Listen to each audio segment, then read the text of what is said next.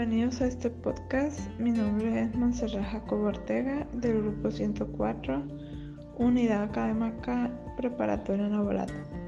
El día de hoy me encuentro con mi compañera Estefania Jacobo Ortega, eh, ya que hablaremos sobre el proceso de colonización y hablaremos sobre la discusión central entre Fray Bartolomé de las Casas y Juan Ginés, las transformaciones más significativas los cambios en evangelización, catolicismo y estructura social y reflexionaremos sobre los impactos económicos y políticos.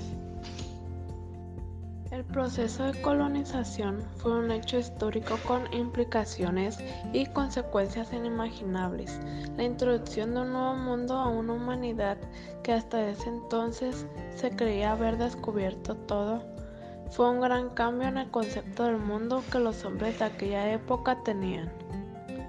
Fray Bartolomé de las Casas fue uno de los defensores de los indios más reconocidos del siglo XVI. También inspiró a la creación de los derechos humanos. Otros misioneros y teólogos defendieron la idea del universalismo cristiano, es decir, que ante Dios todos los hombres eran iguales y que serían juzgados de la misma manera por lo que fueron más incluyentes respecto a las culturas indígenas. Sin embargo, para la mayoría de los europeos el cristianismo era la única y más civilizada religión, por lo que consideraban a los indios una raza inferior y que sus dioses y religiones estaban equivocadas. Entre sus argumentos se encontraba que carecía de un pensamiento racional. Creían en falsos dioses, degeneraban a la raza humana eran bárbaros, salvajes, atrasados y culpables de la miseria humana.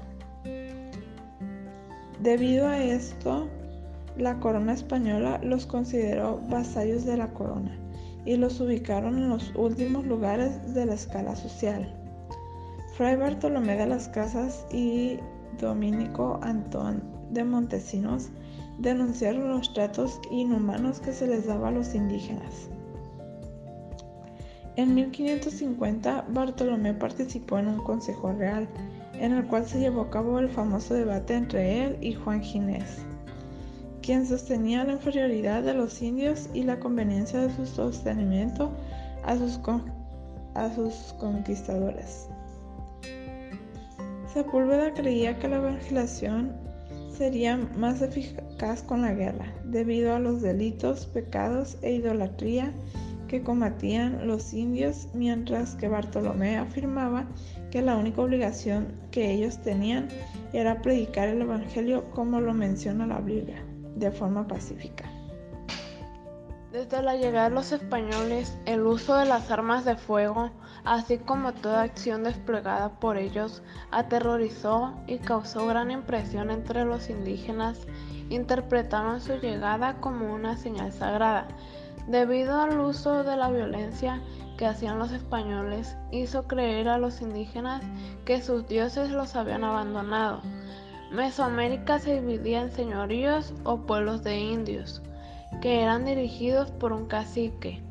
A la llegada de los españoles, los señoríos fueron entregados a los conquistadores en forma de encomienda como tributo además de entregarle otros tributos como maíz, manta, frijol, gallinas, entre otros. A su llegada no solo introdujeron plantas y animales como la vaca, burros, caballos, toros y gallinas, sino que también contagiaron virus y bacterias, para lo cual el sistema inmunológico de los indígenas no estaba preparado, por lo que fue un gran factor de mortalidad junto con los malos tratos que recibían por parte de los españoles. Cuando conquistaban nuevos territorios, los colonizaban, repartiendo un puñado de indígenas, destinado al trabajo entre capitanes y soldados. En muchos casos, el trabajo forzado y los severos castigos provocaban la muerte de ellos.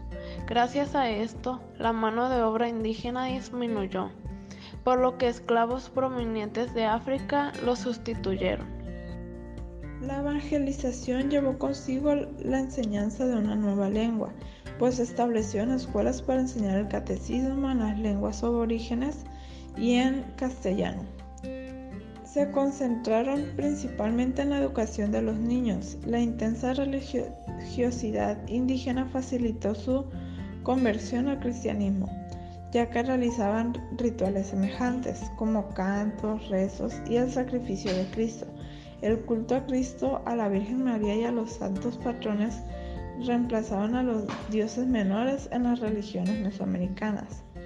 El catolicismo estableció lo prohibido y permitido entre las relaciones, pautas de vestimenta, reprobó todo acto de sacrificio y hechicería. Hubo una gran diferenciación racial por parte del grupo dominante. Esto se debía a que la corona española no quería que este territorio se rebelara y quisiera ser independiente. Sin embargo, a pesar de estos prejuicios, se formó una mezcla entre europeos e indígenas, a la que después se le dominó como castas, es decir, mestizos, mulatos y zambos, entre otros. Pero las castas sufrían los prejuicios raciales de los peninsulares. En nuestra opinión, actualmente se sigue tratando de igual forma a las personas de origen indígena. Se sigue haciendo una diferenciación racial, aunque en la actualidad ya existen documentos o instituciones como el Instituto Nacional de los Pueblos Indígenas que respaldan los derechos de estos mismos, pero cabe mencionar que es muy un poco lo que hemos progresado, tomando en cuenta el tiempo que ha transcurrido. Con respecto a los cambios políticos y económicos, creo que la colonización sí fue de gran ayuda, ya que introdujo nuevas especies a nuestro territorio además que nos abrieron nuevas rutas de comercio. Y si no fuera por ellos, no hubiera surgido en nosotros la necesidad de mejorar y de ser independientes.